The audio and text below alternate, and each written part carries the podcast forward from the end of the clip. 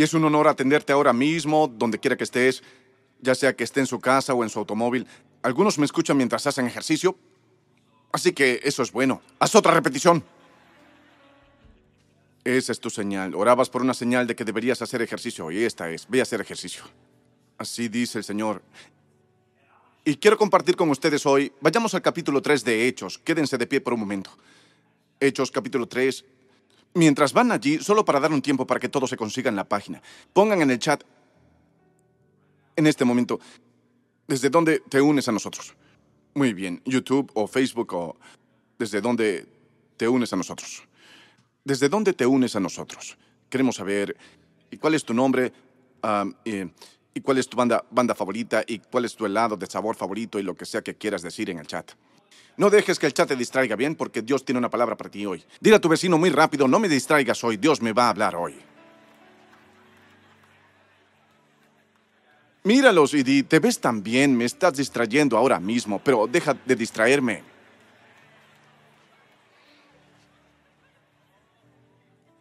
Oh, sí, oh, sí, sí, sí, sí. Dios nos va a hablar hoy. Hechos capítulo 3, versículo 13. Versículo 13. Y realmente quiero ir al versículo 19. Ah, Así que lo haré. lo dije como si fuera algo que realmente quería, pero podemos hacerlo, podemos hacerlo, hagámoslo. El Dios de Abraham, de Isaac y de Jacob. Comienza fuerte el Dios de Abraham, de Isaac y de Jacob, el Dios de nuestros antepasados, ha glorificado a su siervo Jesús. Ustedes lo entregaron y lo rechazaron ante Pilato, aunque éste había decidido soltarlo. Rechazaron al santo y justo y pidieron que se indultara a un asesino. Mataron al autor de la vida. Wow. Pero Dios lo levantó de entre los muertos. Y de eso nosotros somos testigos. Por la fe, en el nombre de Jesús. ¿Por qué? La fe en el nombre de Jesús. Me encanta, me encanta, me encanta.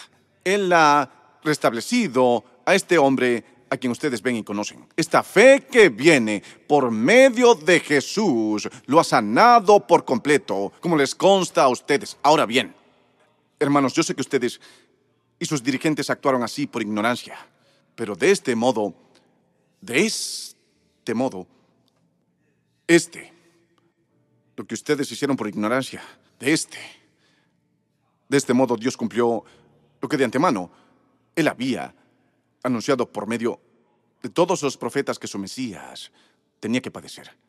Por lo tanto, por lo tanto, cambia tu mente, cambia tu rumbo, para que sean borrados sus pecados, arrepiéntanse y vuélvanse a Dios, a fin de que vengan tiempos de descanso de parte del Señor. Regresen al versículo 15. Es el núcleo de este mensaje. Mataron al autor de la vida, pero Dios lo levantó de entre los muertos, y de eso nosotros somos testigos. Hoy quiero hablarles de lo que viene después. Lo que viene después. De eso es de lo que el Señor quiere que les hable. ¿Sabes cómo te has estado estresando por cosas que están por ahí en alguna parte? El Señor dijo, hablemos de lo que viene después. ¿Sabes cómo has estado atrapado en algunas cosas que sucedieron y no puedes, sigues tropezando con cosas que están detrás de ti, ¿Cómo incluso puedes tropezar con algo que está detrás de ti. Pero el Señor dijo, hablemos hoy por unos momentos acerca de lo que viene después. Gracias por tu palabra, Dios. En el nombre de Jesús, amén. Pueden sentarse. Mientras se sientan, una cuña rápida. Holly tiene un club de lectura. Tienes dos fans, amor. Creo que necesitas un nuevo departamento de marketing. No, es increíble. Ella tiene un club de lectura y se llama el Club de Lectura de Holly Fardick. Título muy creativo. Me encanta porque cuando le pregunté por qué lo estaba haciendo, ella dijo, porque quiero. No hay nada profundo en eso. No siempre estudian libros sobre siete formas de orar para llegar a un día mejor, pero solo estudian libros que a ella le gustan y en realidad ni siquiera estudian. ¿Y por qué digo estudiar? Solo hablan de ellos. Y es genial porque a menudo consigue traer al autor. Ella se emociona tanto cuando consigue al autor. Ella me llama, me llama a la habitación o viene corriendo. Ella dice, conseguí el autor. Y le digo, eso es genial, amor. Y luego me meto con ella y digo, pero sabes, yo también tengo un club de lectura.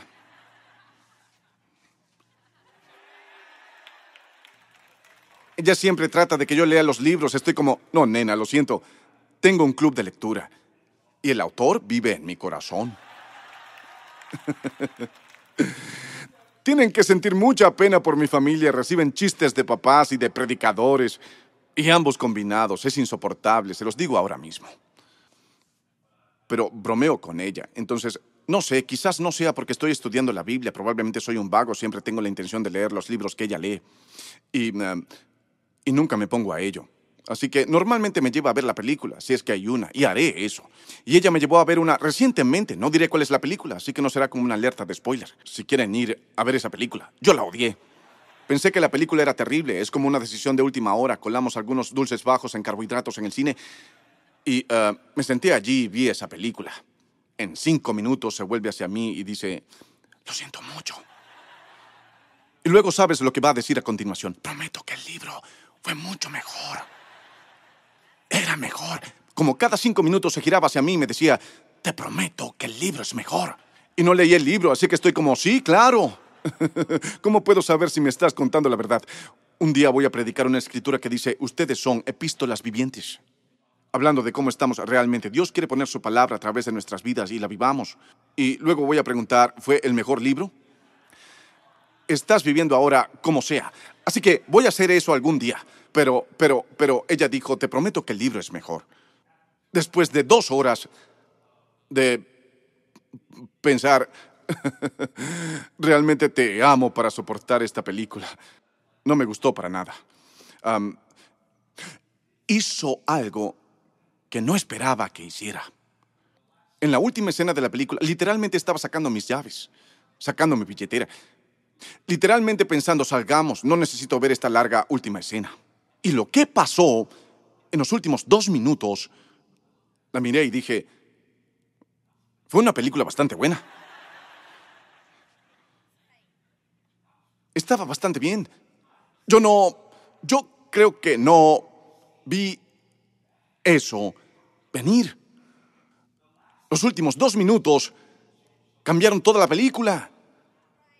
De querer un reembolso a querer volver a verla estaba como, deberíamos volverla a ver, porque necesito ver todo lo que pensé que era estúpido, lento y cursi, a través del lente de lo último que sucedió. Entonces, lo que vi en los últimos dos minutos me hizo repensar las últimas dos horas. Por lo que vi al final, que no sabía al principio y no sabía en el medio. Pero luego, cuando vi el final, cambió el medio, cambió el principio y me hizo pensar que tal vez si seas una buena selectora de libros. Tal vez esta película no fue tan mala después de todo. En la vida, ¿no sería bueno si pudiéramos ver los últimos dos minutos, los últimos dos meses, los últimos dos años, solo para saber cómo ver todo lo que está sucediendo en tiempo real? algo puede suceder al final que te hace volver atrás y repensar absolutamente todo lo que pasó antes. Saben que tengo razón. Pueden tener experiencias en la vida que les hagan pasar de gracias Señor por traer a esta persona a mi vida para esta relación a Señor, ¿por qué no me protegiste de esta relación? ¿Por qué no escuché a todas las personas que me dijeron, sabes, tengo razón, hay cosas que pueden suceder más tarde? Y esto es lo que es, esto es lo que es, lo pensé los últimos dos minutos realmente cambiaron las primeras dos horas? ¿Puedes cambiar el pasado? Antes de decir que no, reconsidera mi ilustración a la luz de este club de lectura al que hemos elegido asistir hoy. Porque es un club de lectura, sí. Y leímos algo que pasó ahora, leímos algo que pasó no al principio del ministerio de Pedro y Juan, no al final leemos algo que sucedió justo allí en el medio, que fue tan poderoso, este milagro fue tan poderoso, me encanta, porque he estado estudiando esto toda la semana, sé lo que viene antes, sé lo que viene después, Y justo en el medio de ella, Pedro está predicando y dice algo, y hay una palabra de Dios, y en realidad hay dos palabras de Dios, y suelo levantarme para darles una palabra de Dios. Pero ustedes eligieron el domingo de doble porción hoy, porque hay dos palabras de Dios en el texto. Ahora, antes de llegar allí, retrocedamos una vez más y consideremos la premisa. ¿Puedes cambiar el pasado? Ciertamente no podemos rehacer los eventos. Eso es una pérdida de tiempo. Creo que todo arrepentimiento es una apropiación indebida de la imaginación. Eres tú tomando la sabiduría que Dios quiere que uses para tu futuro y aplicarla a una situación que ya quedó atrás. Entonces, ¿puedes cambiar el pasado? Aparentemente Pedro piensa que sí puedes. No cambiar los eventos. Y, por cierto, siempre estamos cambiando el pasado cuando le contamos a otro lo que pasó. Usted es el editor principal de su historia. Y haces todo tipo de cambios y alteraciones, cambias las cosas, agregas diálogo, diálogo interno, diálogo externo. Eres un narrador poco confiable para ponerlo en términos del libro. Porque esto es un club de lectura, ¿sí? Ahora, la Biblia no es eh, un libro, como decimos que es un libro. La Biblia tiene 62 libros separados, diferentes tipos de literatura, desde poesía hasta narrativa histórica, hasta cartas que fueron escritas a la iglesia para instruirles cómo vivir. Y luego tienes los evangelios que dan el registro del relato de lo que hizo Jesús mientras estuvo aquí. El libro de los Hechos es asombroso porque nos cuenta lo que sucedió después de que Jesús se fue. Ahora sabemos que este movimiento que estaba comenzando aquí en Hechos capítulo 3 es algo que todavía ocupará un espacio y tiempo en 2022 y 2023 si lo ven más tarde, o 2025 si lo ves más tarde. Pero Dios sabe todo eso. Dios sabe cuándo vas a ver este mensaje.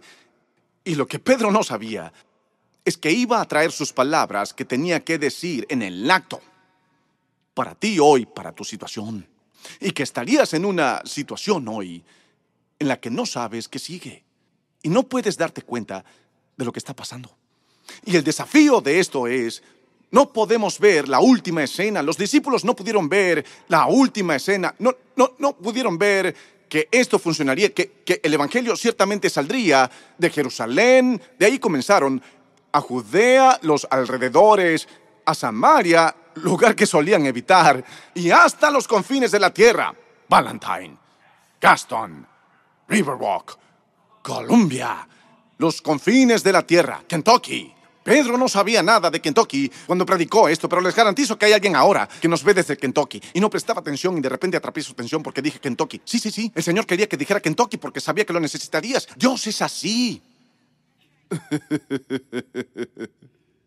Mi desafío es cómo vivo esta historia cuando no sé la última escena que puede hacer que todo tenga sentido. Por eso tengo que vivir, digan estas dos palabras, por fe. Dilo de nuevo, por fe. Ponlo en el chat, por fe. Por fe. Por fe. Vamos, Silon, por fe. Por fe, por fe, por fe, por fe, por fe, por fe. Caminamos por fe, no por vista. Entonces significa que aunque no he visto la última escena, mi hijo volverá a casa. No he visto la última escena. ¿Mi matrimonio lo logrará? No he visto la última escena. ¿Alguna vez voy a superar esto? No he visto la última escena. ¿Conseguiré otro trabajo mientras sigo recibiendo todas esas facturas? Porque sigo recibiendo otras facturas, pero no he conseguido otro trabajo. ¿Y saben si obtengo el otro trabajo, ganaré lo suficiente en el otro trabajo para pagar las facturas? Porque las facturas no dejaron de llegar mientras esperaba otro trabajo. Aunque no he visto esa escena, por fe puedo creer eso si Dios dijera que está conmigo. ¿Están listos?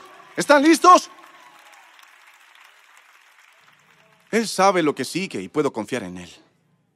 Se la deténganse y piénsenlo, que en esta escena de tu vida puedes creer que lo que Dios está obrando en tu vida, en tu familia, en tu carrera, en mi ministerio, en mi corazón, en mi carácter, aun aunque no puedo ver la última escena, yo puedo volverme a Holly y decirle, esto va a estar bueno. Porque confío en quien escribió el guion. Bien. Hermoso. Pedro viene un poco fuerte en este sermón, tienen que admitirlo, pero está entusiasmado. Ya sabes cómo te enciendes, te elevas espiritualmente. ¿Han estado en un alto espiritual? ¿No? Ciertamente es muy diferente de lo que acaban de demostrar si lo han tenido. Tal vez hoy no sea el día. Pero Pedro, Pedro acaba de hacer algo asombroso.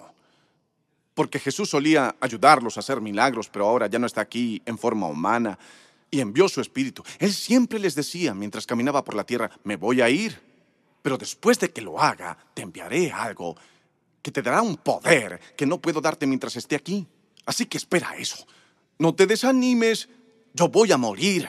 Estaré aquí tres días, pero no te rindas en tres días. No te rindas, no te rindas en diez días, veinte días, treinta días, cincuenta días. Cuando te persigan, entiende que me persiguieron a mí y, y te estoy dando un espíritu, el espíritu de Dios. El día de Pentecostés vino el espíritu. Estaban todos juntos en un mismo lugar y vino el espíritu. Y de ahí es que viene tu fuerza, del espíritu de Dios. No viene de ti, no viene de situaciones, no viene de cosas terrenales, no viene de la creatina. Yo tengo una fuerza que viene de Jesucristo, quien envió el Espíritu en el nombre del Padre y vive para siempre para hacer intercesión. Tengo su Espíritu, ¿lo ven? Así que este es Pedro, vean, yo divido la vida de Pedro en dos cosas separadas, ¿sí? Lo, lo llamo Pedro antes del Espíritu o Pedro AE. Y luego Pedro después del Espíritu. Bien, este es Pedro de E, no Pedro AE. El Pedro AE, antes de que entrara el Espíritu, él decía todo tipo de cosas que no podía respaldar. Te apoyo, Jesús. No me importa nada. Dame esa espada, dame esa oreja. ¡Ah! Hacía prédicas como el señor cara de papa antes de ser lleno del Espíritu. Pero ahora Jesús se ha ido, pero el Espíritu vino y es audaz. Este debe ser un hombre diferente. Este no puede ser el mismo hombre que se sentó junto al fuego y cuando una sirvienta le preguntó, ¿eres uno de ellos? Dijo, no lo conozco y comenzó a maldecir. Porque ahora está predicando. Ese es quien dijo estas palabras y no les dije eso. Quería guardarlo. Porque quería que vieran las palabras y luego quería que pensaran en quién las dijo. ¿Y cuándo las dijo? ¿Y por qué las dijo? Véanlo de nuevo. Él regresa al Dios de Abraham. Él presiona rebobinar hasta el comienzo del libro, hasta el comienzo de la película. Porque algo sucedió en este momento que le hizo repensar todo el asunto. Él está hablando al pueblo judío, ellos están familiarizados con este Dios.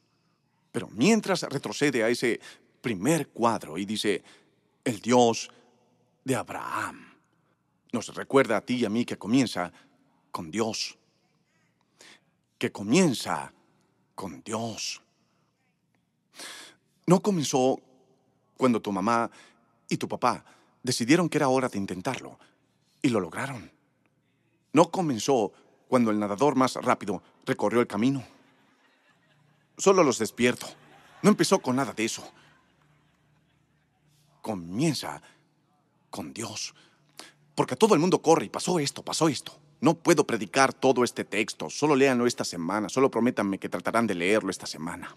Ellos van al templo en la hora de la oración. Hay tres horas de oración. Ellos están en este momento particular de oración. La hora, la palabra hora significa literalmente una cita divina. Ellos no sabían eso. Van al templo. Este hombre está en la puerta y no puede caminar y pidió dinero. Y Pedro dice, no tengo lo que pediste, pero tengo lo que necesitas, que ni siquiera sabrías pedirlo, porque es un nombre. No tengo plata ni oro, pero lo que tengo te doy. Esto es lo que Pedro le dijo al hombre. En el nombre de Jesucristo de Nazaret, levántate y anda. Él baja. Su mano se convierte en un cable de corriente. El hombre se pone de pie de un salto. Comienza a ir a la iglesia, pero no como todos los demás. Él caminó en alto a la iglesia. Él está caminando, saltando, alabando a Dios. Oigan todos, ¿cuántos vinieron esta mañana saltando y alabando a Dios? saben que mienten. Vinieron arrastrándose y peleando y maldiciendo y quejándose. Y luego cuando vieron a los saludadores dijeron, alabado sea el Señor. ¿Cómo estás? Bendecido y muy favorecido. Como sea, Hay mucho que podemos decir acerca de este milagro, es que Él no se fue de la forma en que vino y todo eso. Hoy quiero hacer lo que hizo Pedro.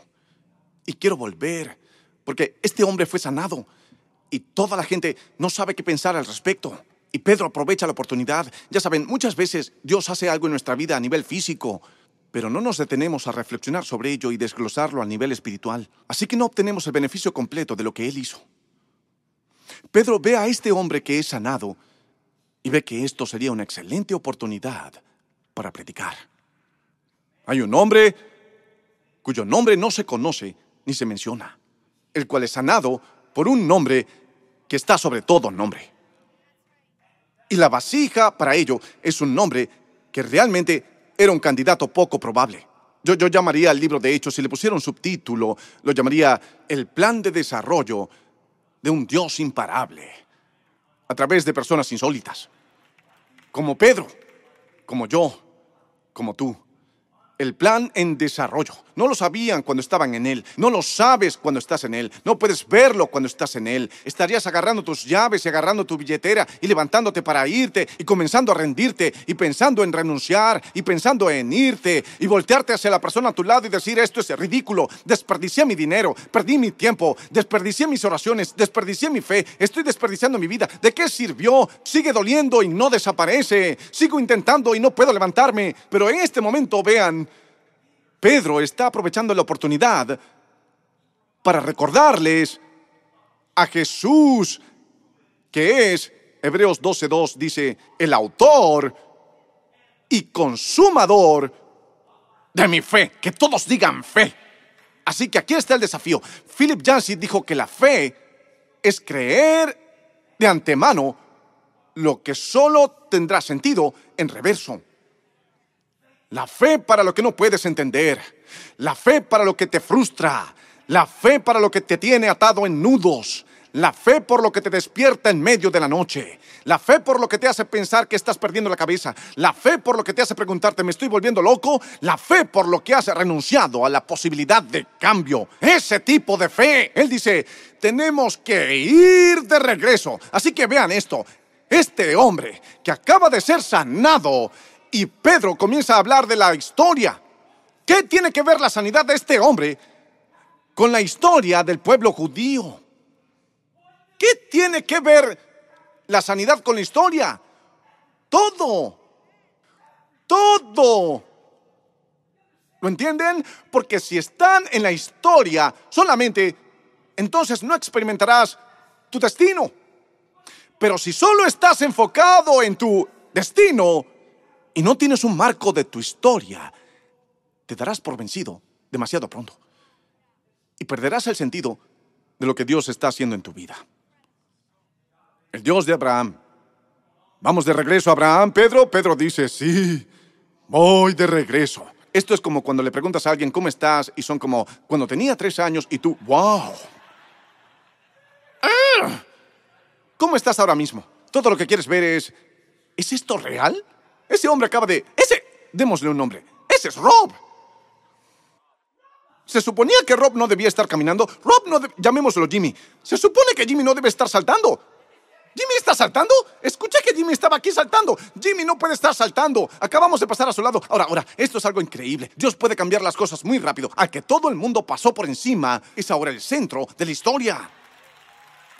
Dios lo puede cambiar así. Así que no te preocupes cuando la gente diga algo sobre ti, o no te preocupes cuando la gente no te dé una oportunidad, o no te preocupes cuando no te devuelvan el mensaje. Necesitabas ese espacio en tu teléfono para lo que viene después.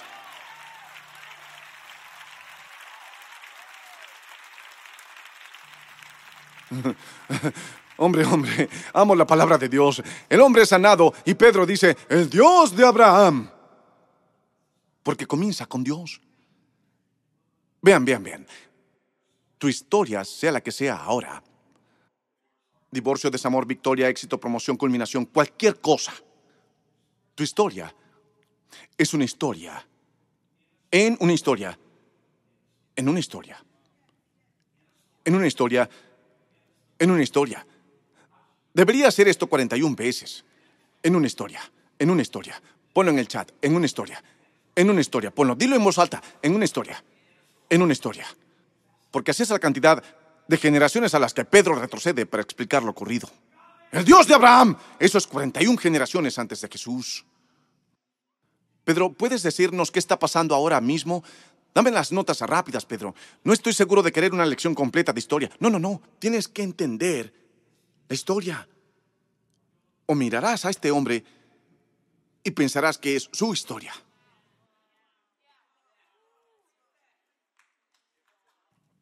Pero Pedro tiene que mostrarles, no es solo su historia y no es solo tu historia,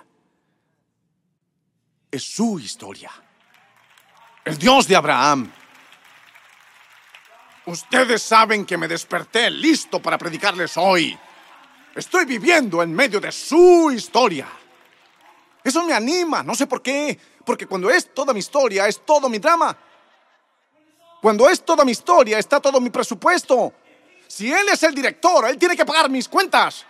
Si él es el director, tiene que averiguar el guion. Si es su historia, él tiene que averiguar cómo hacer todo este caos y toda esta locura y todos estos eventos mundiales y todas estas heridas y que todos estos errores funcionen juntos para cumplir el propósito del autor que me creó desde el vientre de mi madre.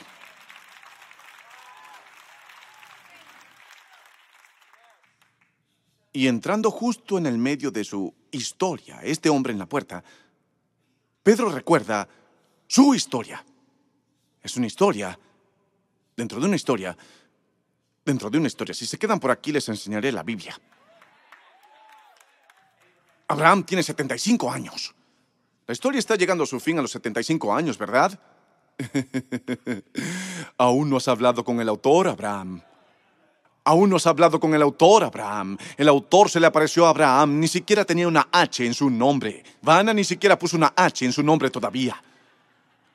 Yo veo la rueda de la fortuna todos los miércoles por la noche con mi mamá. Estoy loco y salvaje todos los miércoles por la noche. Se llama miércoles por la rueda. Y oro por Pat Sajak todos los miércoles. Y Pat, si alguna vez ves esto, me encantaría tenerte en Elevation. Creo que eres increíble, hombre. Solo lo estoy lanzando en caso de que Dios quiera responder una oración tonta. Abraham, Abraham, empieza a contar las estrellas. Esto es lo que le dijo el autor. Em, ¿Empezar a contar las estrellas, Señor? Sí, lo hiciste bien con las estrellas. Eso es genial, hombre. Él está en Ur de los Caldeos. Y Dios dice, ve a la tierra que te mostraré y cuenta las estrellas. Y si puedes contarlos, así de numerosos serán tus descendientes. Eso es lo que viene después. Después. Cuenta la arena de la orilla del mar. Ahora, esto es una colisión de la historia y el destino, porque eso es lo que Dios hizo con las estrellas mucho antes de que llegara Abraham. Y allí está lo que Dios está haciendo a través de Abraham. Historia, destino. Si te quedas atascado en uno y no te centras en el otro, estás acabado. Si solo te enfocas en historia, caminas y hablas de cuánto peso levantabas en 1947 yo era el hombre en ese entonces. Yo veo a estos niños en estos días. No tienen idea de cómo solíamos hacerlo en el pasado. Ahora estás atrapado en tu historia. Empiezas a hablar de lo que vas a hacer un día cuando nadie te moleste y no hay tráfico y hacen Teslas que vuelan y no tienes que esperar para ir a trabajar. Bueno, ese eres tú hipotéticamente evitando este momento presente. ¡Wow! ¡Wow! Gracias Dios. Gracias porque no estoy atascado donde empecé. Y, Señor, gracias por esa escritura que dice que ningún ojo ha visto, ningún oído ha oído, ni ha subido en corazón de hombre lo que Dios ha preparado para los que le aman. Pero Dios nos las ha revelado a nosotros por su Espíritu. Ven, nadie nunca dice el siguiente versículo. Escuchen, siempre escuchaba el primer versículo. Ningún ojo ha visto. Ningún oído ha oído, ni ha entrado en corazón de hombre. El próximo versículo dice, pero Dios.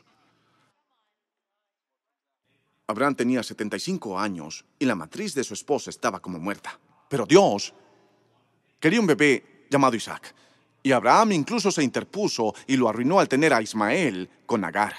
Pero Dios tenía un plan para Isaac e Ismael, pero Dios pero Dios, pero Dios los ha revelado por su espíritu. Así que eso es lo que hace su espíritu, eso es lo que hace el tiempo con Dios. Es por eso que venir a la iglesia es una mejor inversión que la bolsa de valores. Por eso es que venir a la iglesia es una mejor inversión que lavar tu coche andrajoso que va a estar sucio de nuevo en tres días. Por eso es que vienes a la iglesia y escuchas la palabra de Dios, porque esa palabra te entra y cuando se mezcla con el espíritu que estaba en ti y la tierra del espíritu y la semilla de la palabra se juntan, Dios dijo, así será tu semilla.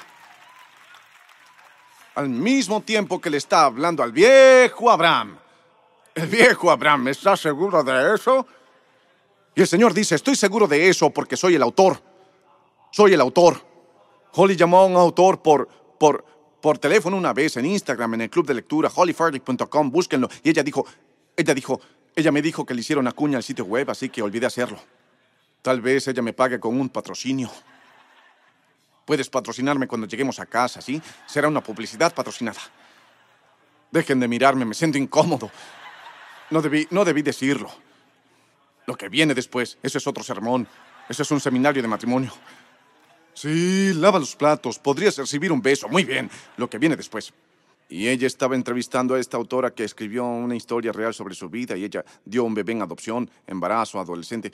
Y cuando puso a la autora en la entrevista, dijo, dejaste la historia ahí mismo al final y nunca nos dijiste, ¿conociste al niño? Y ella dice, oh sí, de eso se trata mi próximo libro. Holly dijo, bien, no puedo esperar para leerlo. Gente, cuando leemos el libro de los hechos, estamos leyendo la secuela. Fue escrito por Lucas, un médico que viajó con Pablo, y lo escribió mientras Pablo estaba en prisión en Roma. Y se lo escribió a un hombre llamado Teófilo. Él lo llama excelentísimo Teófilo. Quiero que empiecen a llamarme así, por cierto, excelentísimo Pastor Stephen. Muy bien, háganlo. El 26% del Nuevo Testamento fue escrito por Lucas a Teófilo. ¿Quién era Teófilo? Quiero decir, Lucas le está escribiendo. Lucas ni siquiera es uno de los doce discípulos. Es un gentil que vino después. Y escribe su primer libro debut con su nombre, Lucas. Luego saca el libro de los Hechos como continuación, la secuela.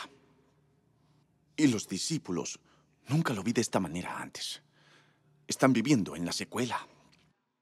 Jesús se ha ido en forma corporal. Lo que sabían ya no está disponible. Lo que era normal para ellos durante tres años ha cambiado. La cruz ha sucedido, la resurrección ha sucedido, el Espíritu ha venido, hay persecución por delante, pero hay progreso por delante. Y siempre hay persecución con el progreso. Si no es de afuera, será de tu naturaleza inferior y de tu carne en el interior. Siempre hay persecución con el progreso. El diablo, se los dije la semana pasada, el diablo se apartará de sus caminos si van en la dirección equivocada. Pruébenlo. ¿Algún jugador de fútbol aquí? Escuché que había jugadores de básquet aquí hoy, ¿es cierto? Oh, pensé que estaban aquí. Muy bien, háganlo cuando vuelvan, cuando empiece la temporada. Dense la vuelta y corran hacia la otra meta y vean si alguien les detiene. Les dejarán hacerlo todo el día.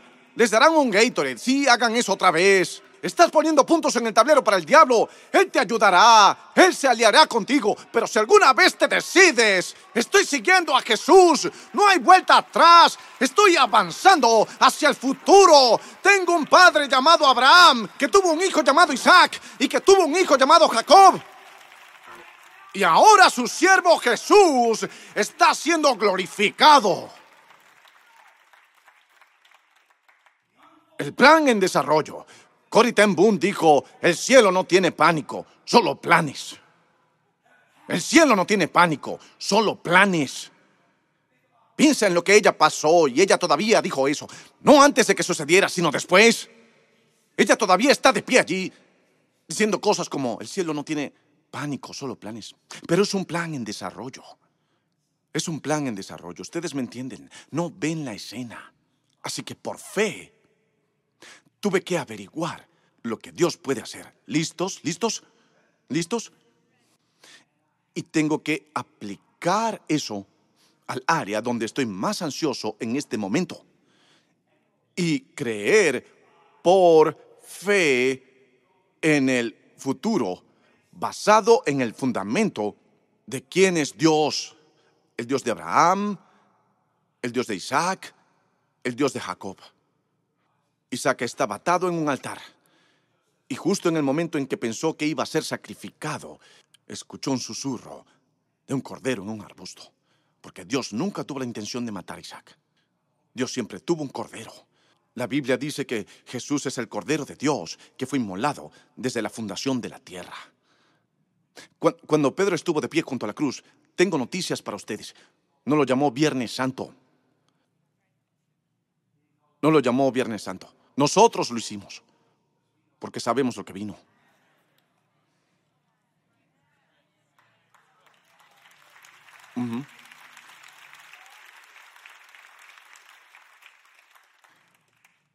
Pregunta, ¿y si es bueno? ¿Y si es bueno?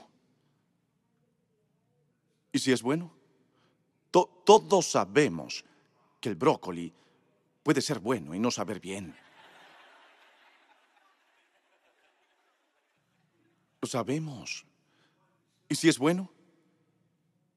¿Y si es bueno? Y lo contrario. ¿Y si no?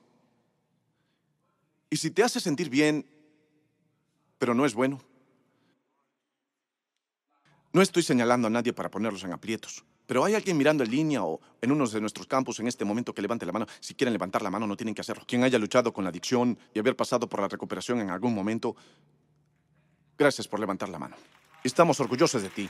Estamos orgullosos de ti. Orgullosos de ti.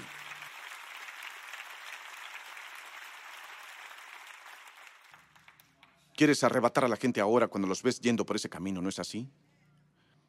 Porque sabes que después de lo alto, viene lo más bajo.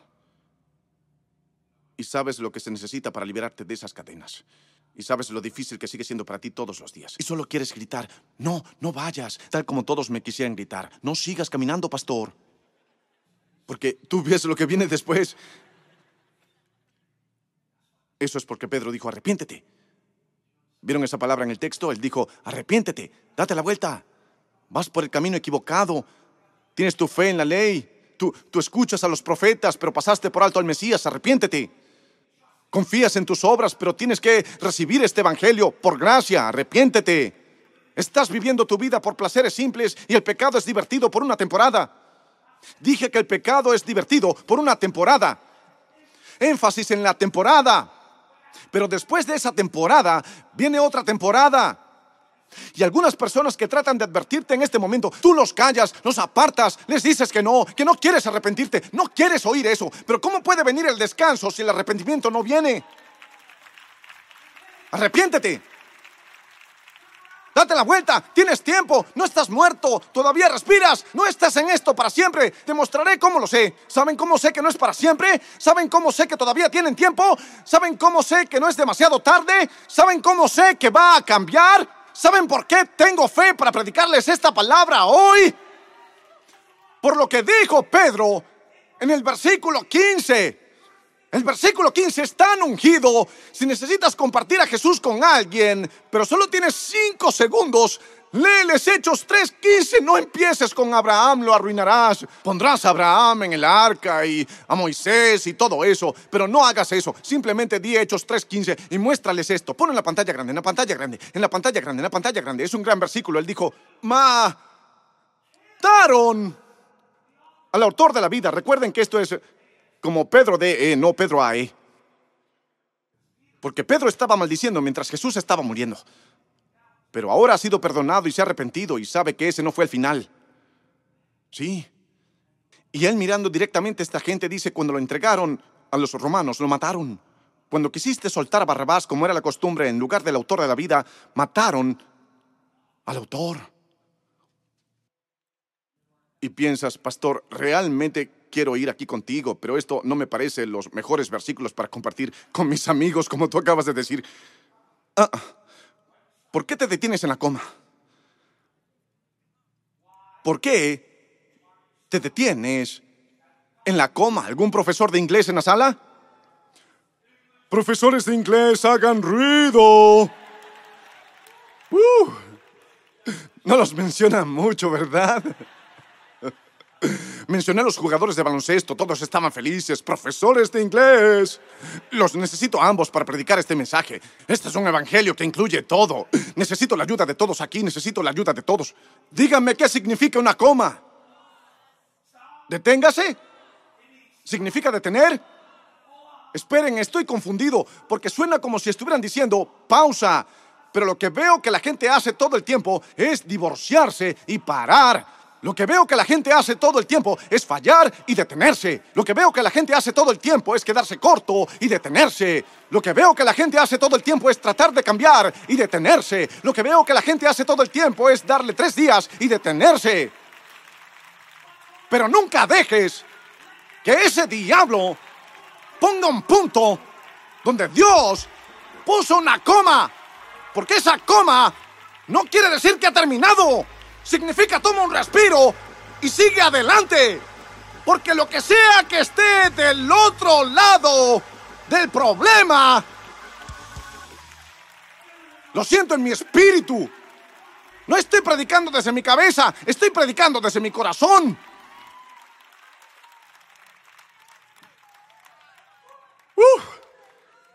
Esto es emocionalismo, no es gramática. Es gramática, es gramática el profesor Ferdy que está en la casa.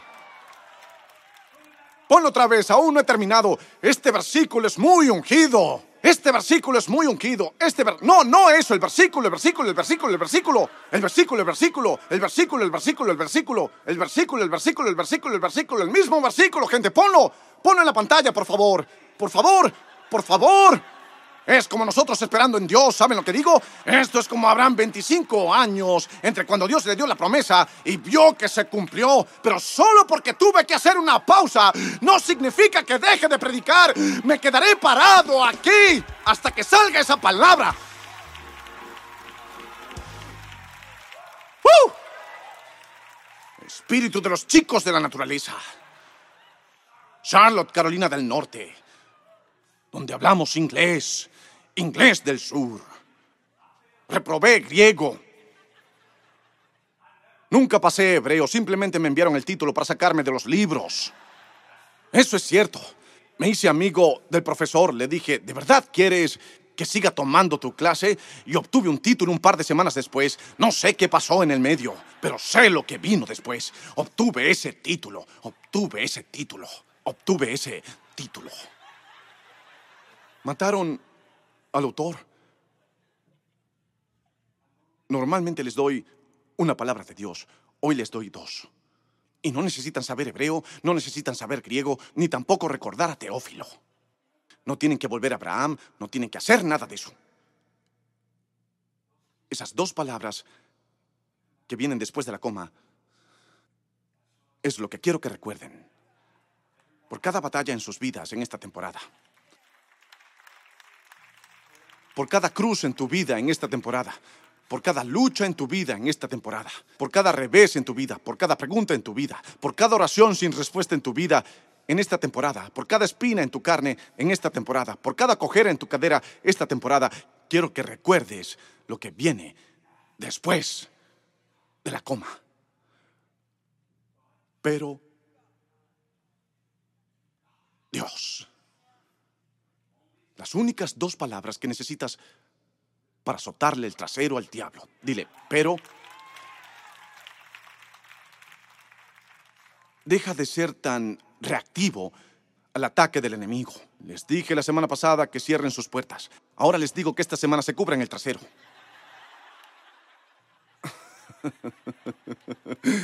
¿Pueden creer que pienso en cosas como esta mientras están en el trabajo? Pero Dios, podrías hacer un estudio completo sobre cada vez que dice, pero Dios en la Biblia y serías bendecido. Descubrirás que muy rara vez alguien morirá incluso por una persona justa, pero Dios demuestra su propio amor por nosotros en esto, que mientras aún éramos pecadores, no al final de la película cuando actuamos juntos, no cuando lleguemos al cielo un día y se nos den nuestras alas y nuestras trompetas, pero mientras todavía estoy en mi pecado, necesito que alguien escuche eso. Es en medio del pecado que se revela el amor. No sigas pecando solo por eso, pero no te detengas porque estás en la coma. Eso es una coma, eso es una coma. No significa detenerse y significa que lo que viene a continuación debes prestarle atención. Pero, dime si tengo razón, profesor de inglés, pero puede ser un adjetivo, pero puede ser una preposición, no, puede ser un adverbio. ¿Ven lo que digo? Reprobé mi clase de idioma. En este caso particular, pero no es un sustantivo. Así que no tienes que mover el trasero. No en este caso, eso es otra cosa. Este pero, ahora esto es importante, es una conjunción. Y lo recuerdo por la canción Conjunction, Junction, What's Your... Bien, bien. Entonces, lo que... Lo que... Ustedes no saben la Biblia, pero saben eso. Me encanta, me encanta, me encanta, me encanta. Porque justo ahí en ese pero, justo ahí en ese pero, justo ahí en ese pero está tu progreso, justo ahí en ese pero está tu libertad, justo ahí en ese pero está el saber cómo calmarte cuando sientes que te vuelves loco. Pero significa, vean esto, es una conjunción, es una conjunción adversativa. Y una conjunción adversativa, lo que eso significa es lo que venga después de este pero. Lo que venga después de este pero les predico a ustedes, a ustedes hoy sobre lo que viene y una conjunción que, que, es, que es después de esta coma significa que lo que sea que venga después de este pero va a ser que lo que sea que vino antes desearas que nunca antes hubiera sucedido. Déjenme decirlo otra vez. Aquí es donde están los cristianos profundos. Déjenme decirlo de este lado. O tal vez debería decirlo a este lado. O tal vez debería decirlo a este lado. O tal vez debería decirlo, o tal vez debería decirles a las personas que llegaron temprano y se sentaron allí mismo en el piso. Muy bien, tal vez sea por aquí. Vean esto, vean esto. Lo que sea que venga después de este pero va a cancelar lo que sea que haya pasado antes. ¿No me escucharon? no va a hacer que nunca suceda. Va a hacer que a pesar de que sucedió, algo más grande sucederá después que hizo lo que sucedió antes del pero. Estoy predicando con mis signos de puntuación hoy. Estoy predicando con mis signos de puntuación hoy.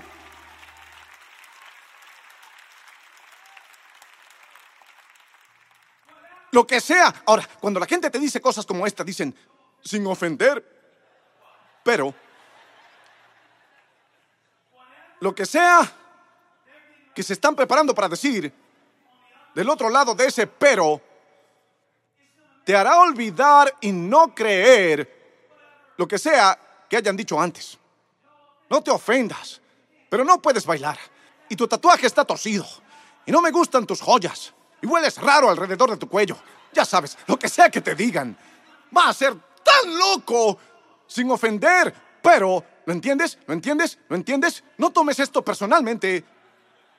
Pero, una señora le dijo a Holly una vez, ah, no tome esto personalmente, pero nos vamos de la iglesia. No creemos que el pastor Steven predique la sana doctrina o el Evangelio de Jesucristo y estamos cansados de ver a la gente entrar en la iglesia que vienen drogados de la noche anterior y yo no podría entenderlo. Si no pueden venir a la iglesia drogados de la noche anterior, ¿cómo los vamos a conducir al Dios Altísimo que ni siquiera conocen? Si no puedo predicarles, ¿cómo van a predicar si no escuchan?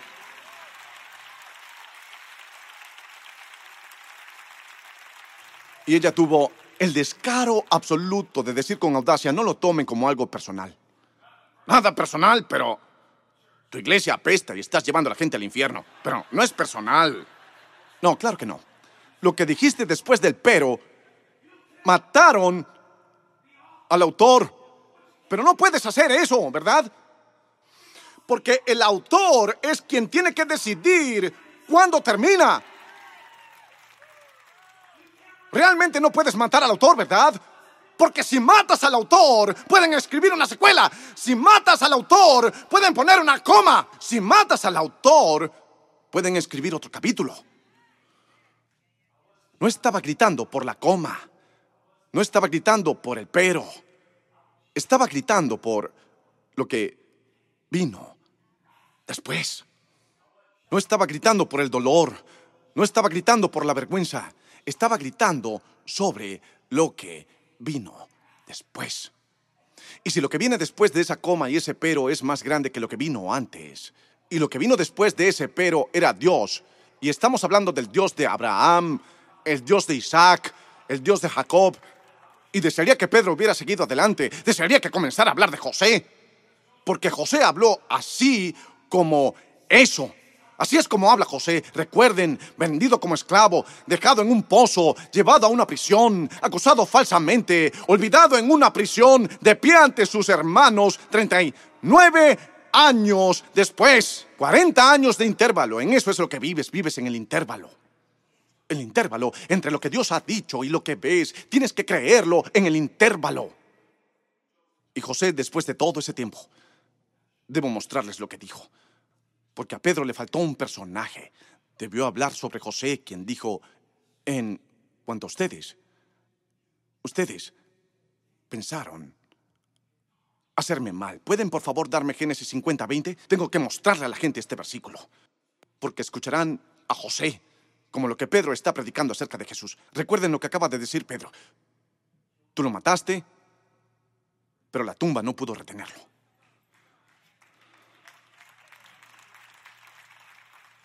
Déjenme ser explícito.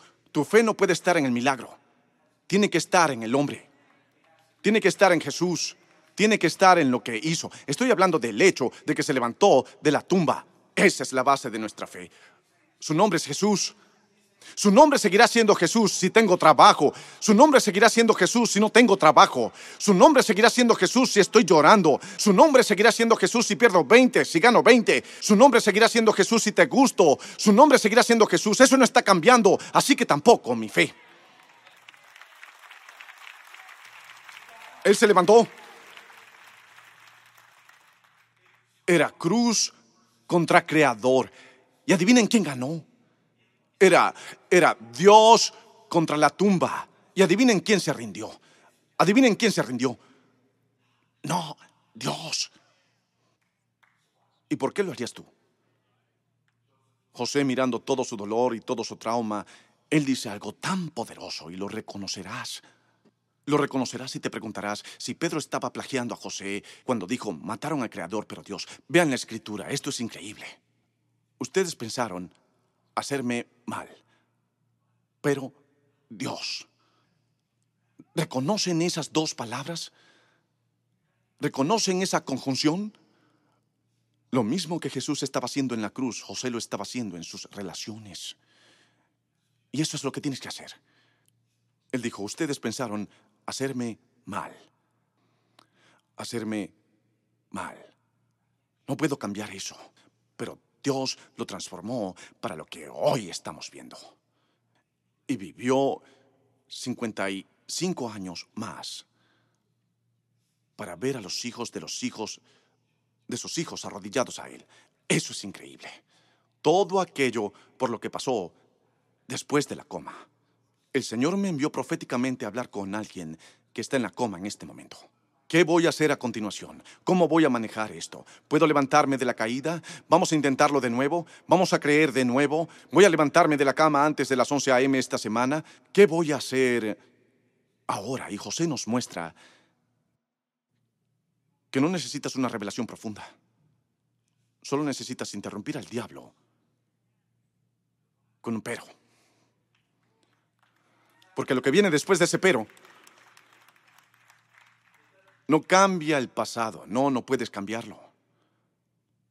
Pero lo que viene después, lo que viene después, puede cambiar la naturaleza misma de las primeras dos horas de la película, de los primeros 20 años de tu vida, de los últimos 20 años de tu vida. Lo que viene después, y tú darás la vuelta diciendo, espera un minuto, tal vez Dios permitió algo de eso. Tal vez no estuvo mal. Tal vez Dios me hizo pasar por esa prueba para que yo tenga un testimonio. Quizás Dios permitió que José estuviera en ese hoyo para que él pudiera estar en esa posición para ser un proveedor. Tienes que creer eso por fe. Pero Dios, que todos lo digan, pero Dios, No me digas que no sabes cómo luchar contra el diablo esta semana. Y no me digas que no tienes armas. No necesitas una grande si está cargada. Y esa es una declaración cargada. Porque ese, pero Dios, lo que sea, soledad, ¿saben? Me siento solo, yo sé que sí, pero Dios está conmigo. Pero Dios está conmigo, ¿sí? Y si Dios está conmigo, traerá todo lo que necesito. No puedo hacerlo, pero Dios está en mí. Pero el Espíritu de Dios, Pedro no podía predicar hasta que viniera el Espíritu, fue lo que vino después.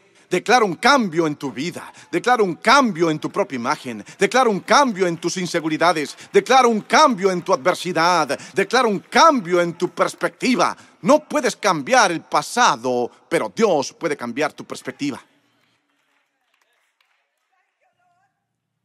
hacerme mal. Ustedes pensaron hacerme mal. Vino para agraviarme. Incluso me agravié a mí mismo. La palabra agravio, les dije que lo pusieran en la pizarra. Ojalá pudieran hacerlo por mí ahora. Dice agravio.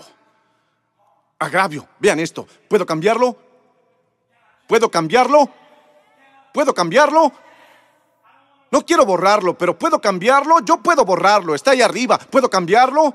Por supuesto que se puede. Por lo que viene Después, hazlo.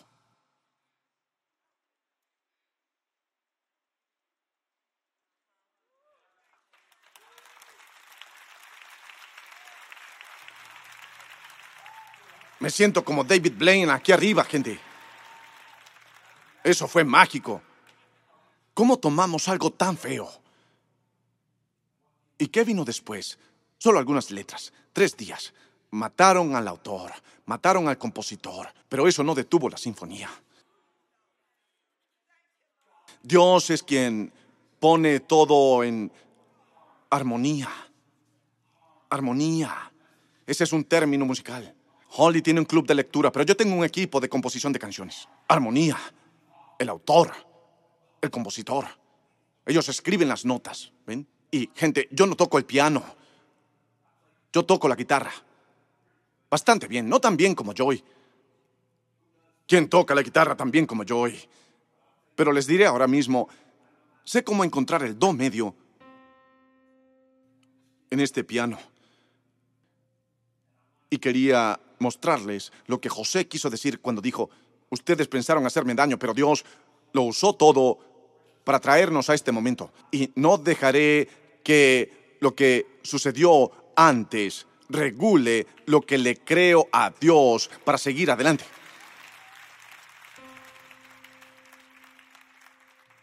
Lo uso como una ilustración, iglesia, solo para hablarles sobre el hecho de que esta nota, esta nota única, de forma aislada, es una buena nota. Quien piense que es una buena nota, haga algo de ruido por el do central. o es una mala nota. Todos los que piensen que es una mala nota hagan un poco de ruido. ¡Bú! Do central. Vamos, ustedes saben, ustedes saben intuitivamente lo que trato de enseñarles. Saben intuitivamente lo que Miles Davis dijo.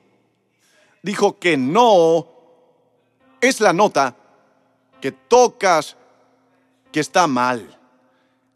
Es la siguiente nota que tocas que lo hace malo o bueno. No hay nada malo con esa nota. No hay nada bueno con esa nota. ¿Es buena? ¿Es mala? ¿Es ninguna? Es ninguna hasta que escucho lo que viene después.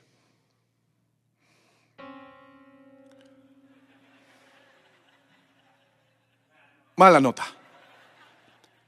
Misma nota. Siguiente nota.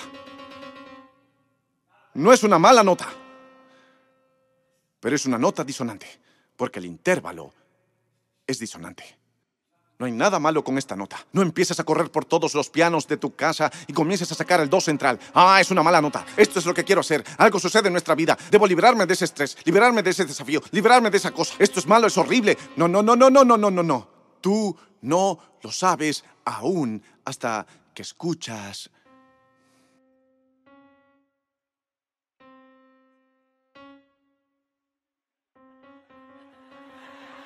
Bien, suena como la película Tiburón ahora. Ah.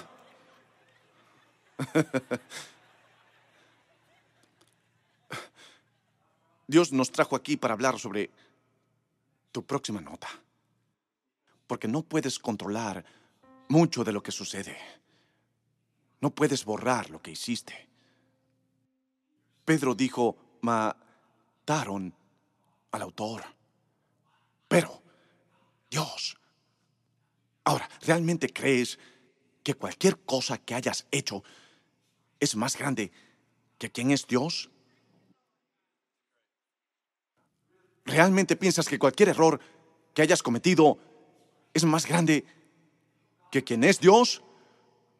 José dijo, ustedes pensaron hacerme mal, pero Dios que dispone todas las cosas para su bien, tomará lo que estaba destinado a hacerme mal y lo pondrá en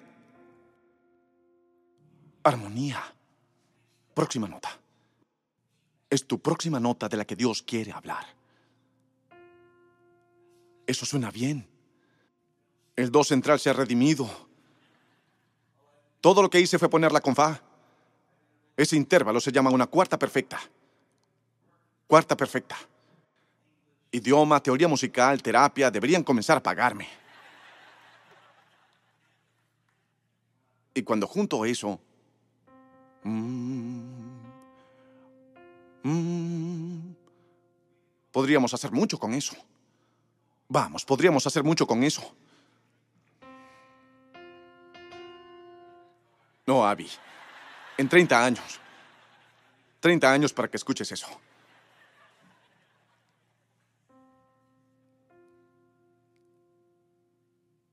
¿Qué fue eso?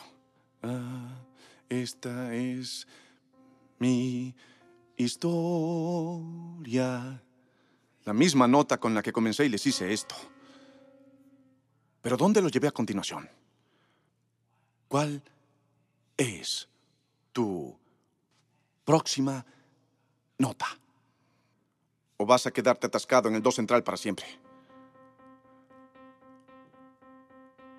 Ahora necesitamos una siguiente nota. Esta es mi historia. Dentro de una historia, dentro de una historia Dios es el autor, el diablo es mentiroso y está derrotado. Mató al autor, pero Dios lo ha resucitado. ¿Cuál será tu próxima nota? Esta es mi historia. El diablo no es el autor. Tú no eres el autor. Dios es el autor. ¿No quieres ver qué hay del otro lado de este pero? ¿O vas a morir en la coma? ¿Vas a morir en la puerta? ¿Vas a morir en la decepción? Sí, la gente te rompió el corazón. Eso es lo que la gente con el corazón roto quiere, hacerte daño. Pero Dios, pero Dios, pero Dios, pero Dios, pero Dios, pero Dios, pero Dios. ¿Cuál es tu siguiente nota. Dios dice que puedes elegir. ¿Vas a tocar el que escribí para ti? ¿Vas a tocar el que te destiné? ¿Vas a tocar para el que te creé, para que tengas una historia? Podrías contar una historia diferente en esta época el próximo año. Se trata de la siguiente nota. Sal de esa cruz Sal de esa tumba. Sal de ese fracaso. Arrepiéntete y vuélvete al Señor. Él te trajo aquí en este momento para decírtelo. Él es el autor y el consumador. Y la siguiente nota es tuya para cantar. Oh, gra, oh, gra. Oh, gracia admira. ¿Ven? Qué dul. No, no. Oh, gracia se admira. Es tu nota. Qué dulce es. Que. Próxima nota. Pecador salvo. Perdido estaba yo. Vean esto. Más vi. Próxima nota. Ni a tus pies. Fui ciego. Próxima nota. Visión me dio.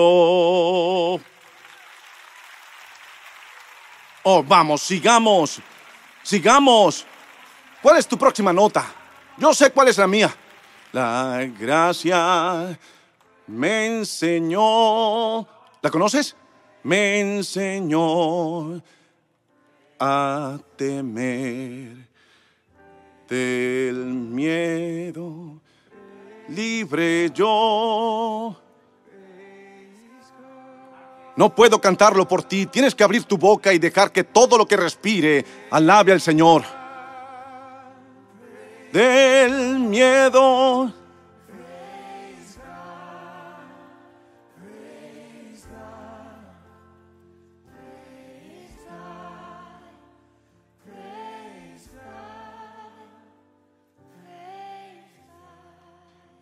Es la próxima nota. Es la próxima nota. Es la próxima nota. Vivirás y no morirás. Dios te mantuvo vivo por una razón. Es la siguiente nota. Por eso te está peleando el diablo. Lo que viene después de la coma es tu próxima nota. ¿Qué será? Yo sé cuál es el mío. Pensé en rendirme, pensé en renunciar, pensé en tirar la toalla, pensé que no lo lograría, pensé que no era digno, pensé que él no podía perdonarme, pensé que yo no podía hacerlo, pensé que lo mejor estaba detrás de mí hasta que descubrí cuál debía ser mi próxima nota. Pero Dios, pero Dios, pero Dios, pero Dios, pero Dios, pero Dios, pero Dios. Necesito que lo cantes como lo cantaron en la cárcel esta semana, como en el nido de palomas. Pero Dios, pero Dios, pero Dios, pero Dios, pero Dios, pero Cantemos de nuevo, cantemos de nuevo, cantemos de nuevo. Levanten esas manos, vamos, vamos. Pero Dios, estoy aquí porque Él intervino. Pero Dios, pero Dios. Próxima nota, próxima nota, próximo progreso, próximo paso, próxima nota. Vamos. Pero Dios, pero Dios, pero Dios. Cántalo fuerte. Déjale saber al diablo que es solo una coma. Deja que el diablo lo sepa. Pero Dios, pero Dios, pero Dios. El Dios de Abraham el Dios de Isaac, el Dios de Jacob. Su nombre es Jesús. Cántalo, cántalo.